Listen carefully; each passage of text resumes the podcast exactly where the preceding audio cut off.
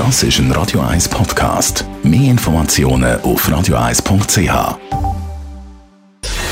Gesundheit und Wissenschaft auf Radio 1. Unterstützt vom Kopfwehzentrum Irlande Zürich. www.kopfwww.ch so zum Beispiel der Plastikmüll im Ozean, der ist ein grosses Problem für die Umwelt, aber auch für junge Meeresschildkröten.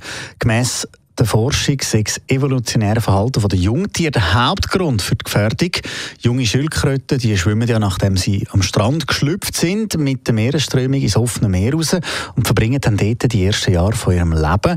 Aber eben genau diese Meeresströmung transportiert auch immer mehr Plastikmüll und wilder Abfall, so an der Wasseroberfläche, treibt. Das ist genau dort, wo die Schildkröten auch ihre bevorzugte Nahrung suchen, essen halt die Allesfresser immer mehr Plastik. Das Ergebnis die deuten darauf hin, dass das entwickelte Verhalten jetzt zu den Fallen von der, von der Schildkröte wird und sie immer mehr in verschmutzte Gebiete bringt, sagt Studienleiterin Emily Duncan von der Universität Exeter. Sie wissen noch nicht, welche Auswirkungen das es wird haben auf die Schildkröten, wenn sie so viel Plastik aufnehmen, aber der Verlust in so einem frühen Lebensstadium können sich erheblich auf die auswirken auf die Populationszahlen von diesen Arten. Die Wissenschaftler aus Großbritannien und Australien haben insgesamt 121 Schildkröten von fünf verschiedenen Arten untersucht, die an die Küste geschwemmt worden sind oder sich in Fischernetz verhangen haben. Die Ergebnisse sind erschreckend. Alle untersuchten Arten hatten Plastik verschluckt. Teils waren die Teile bis zu einem Zentimeter groß. Gewesen. Plastik bedroht ja die Meeresbewohner auf verschiedenste Art und Weise. Verschlucken kann zu Wunden, Verstopfungen oder auch Perforation vom Magen-Darm-Trakt führen.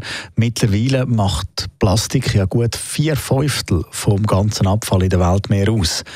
Ein paar Unterschiede haben die Forscher dann noch gefunden zwischen Pazifik und Atlantik. Während dem Plastik bei den pazifischen Schildkröten meistens aus harten Teilen bestanden hat, sagen vor allem dann im Indischen Ozean hauptsächlich Fasern gewesen, teilweise Angelschnüre oder Netz, sagen die Autoren da. Tiere im Pazifik die haben eine höhere Anzahl Plastik in sich hinein wie die im Indischen Ozean. Die größte Menge haben Forscher bei einer grünen Meeresschildkröte gefunden. Die hat sage und schreibe 343 Stück Plastik geschluckt.